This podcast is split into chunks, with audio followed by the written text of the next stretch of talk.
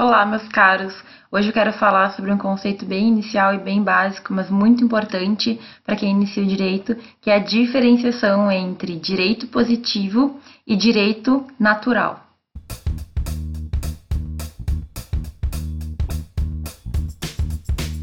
Aí, só para não deixar passar a oportunidade, agora a gente está com um canal no Facebook também. É um, uma página no Facebook e lá eu também vou compartilhar quando eu postar novos vídeos e compartilhar algumas coisas, enfim, do dia a dia. O meu Instagram já tá com bastante gente também. Se vocês quiserem, podem seguir no Instagram, que de vez em quando eu posto umas stories, nada a ver, mas tudo a ver.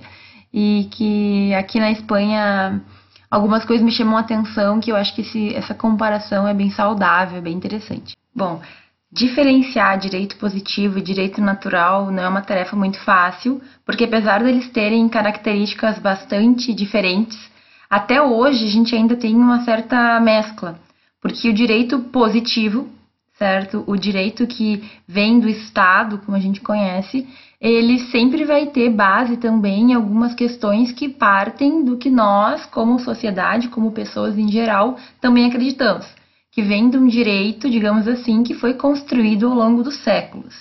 Então, existem muitas discussões doutrinárias.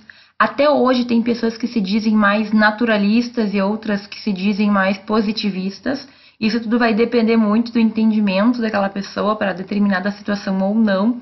Mas, basicamente, o que a gente tem que entender é que existiu uma evolução histórica, digamos assim, na nossa sociedade antes de qualquer tipo de lei escrita, a gente já tinha os costumes que costumavam balizar, costumavam organizar a nossa sociedade. Então, por exemplo, antes da gente ter a, o legislador, a pessoa que criava leis, nós tivemos os juízes. Como é que acontecia lá nos vilarejos antigos, sei lá, mil, dois, três, quatro mil anos atrás?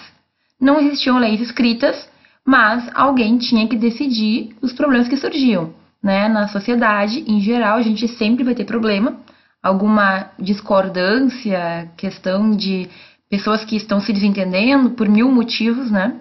E aí, naquela época, o que acontecia? A gente chamava a pessoa mais antiga, mais velha da comunidade, ou então uh, o pajé, sei lá, o, a pessoa mais próxima de Deus, o líder religioso, que teria então uma proximidade com Deus e por causa disso poderia dizer o que era melhor ser feito. Então, uh, o juiz ele acaba aparecendo antes do que efetivamente o próprio legislador. Esse ancião ou esse religioso, líder religioso, eles se pautavam por meio e com base naquelas, naqueles costumes locais.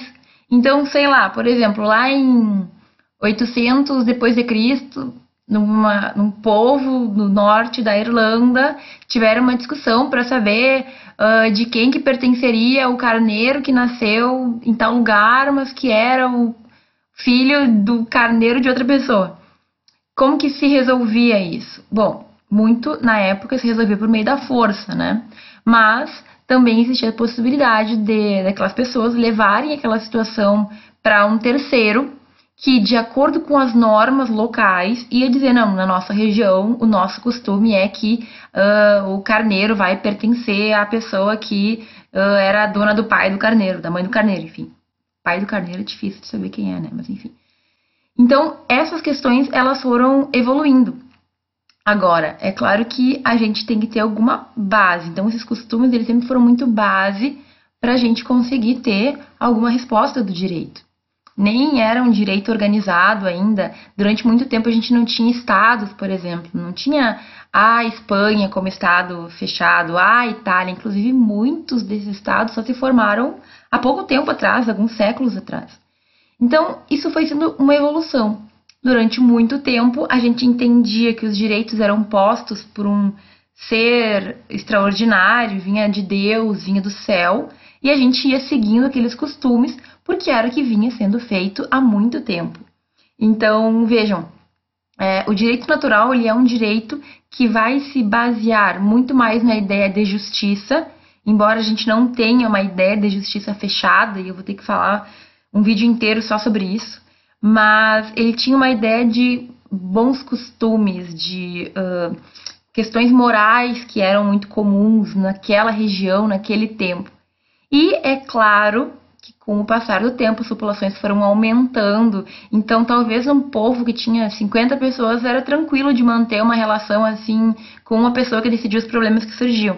Mas com o tempo as cidades foram tomando uma proporção maior e aí a gente teve que começar a, digamos, formalizar de certa forma, porque era muita gente para seguir muita regra e se a regra não estava bem colocada, a gente tinha um pouco de problema. Então, aí que começam a surgir os legisladores, tá? Já também, já estão em Roma, né? Não é, não é tão recente assim. Mas as coisas foram se organizando melhor, certo? E aí o que acontece?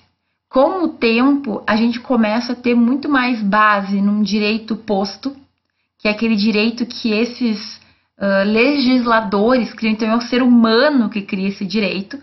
E aí, esse direito positivo ele é um pouco mais objetivo, ele é mais fácil de ser seguido. E quando alguém descumpre o que está escrito, por exemplo, é mais fácil de saber que efetivamente aconteceu um ilícito, alguma ilegalidade.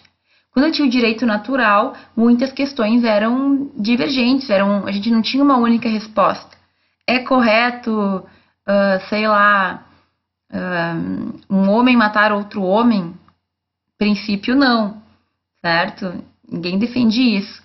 Mas no direito positivo, por exemplo, a gente pode colocar exceções que talvez para quem seja um naturalista não faça muito sentido, não. Pode matar se for é, alguém que a lei permite. A lei permite matar quem pisa na minha propriedade. Direito natural talvez não veja assim. Ele vai entender que matar outro ser humano é uma, uma coisa muito séria que viola o que o Senhor lá de cima nos mandou, enfim, o que uh, a gente nasceu para não fazer. Tá, mas então qual é a diferença entre esse direito natural e esse direito positivo? O mais simples de se entender, eu acho, primeiro, é o direito positivo, porque é o direito com o qual a gente está acostumado.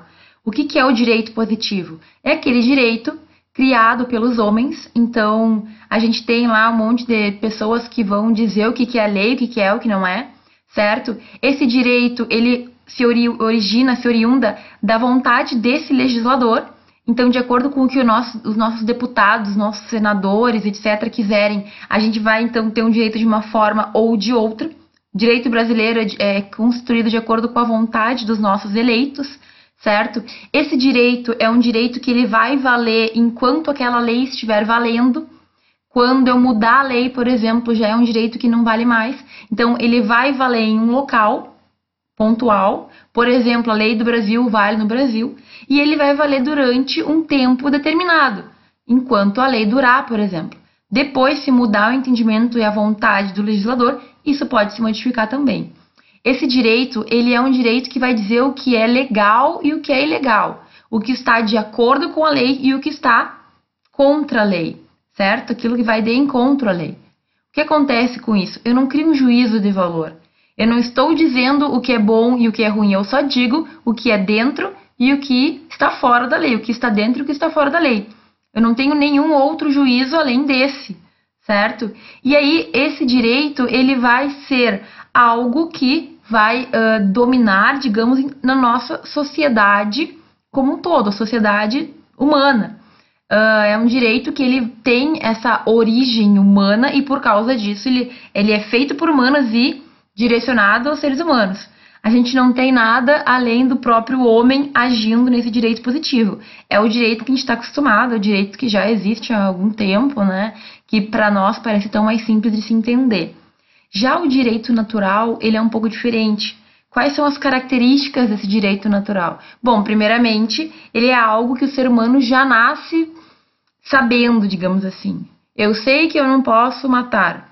Eu sei que eu não posso ir contra outro ser humano. Eu já nasci sabendo.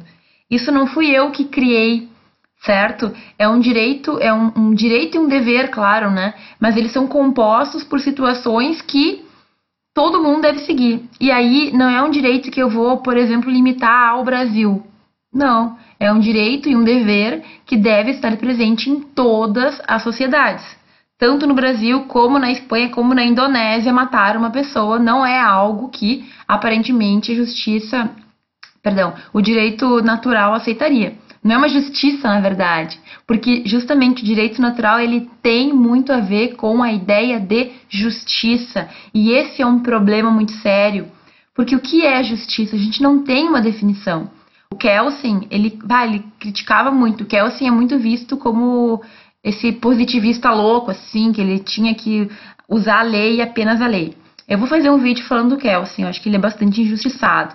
Só que ele é um representante do positivismo, por quê? Porque ele entende que a lei ela tem que ser aplicada independentemente de outros fatores. A gente tem que ter uma segurança jurídica.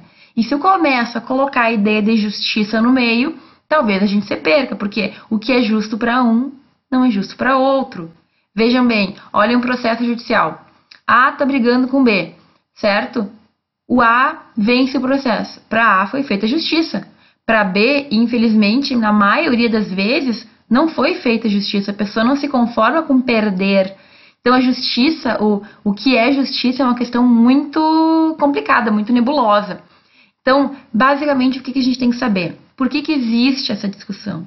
Porque existem algumas leis, por exemplo, que violam alguns entendimentos prévios das pessoas. Ah, a lei que permite o uso de, sei lá, substâncias entorpecentes que podem fazer muito mal ao ser humano.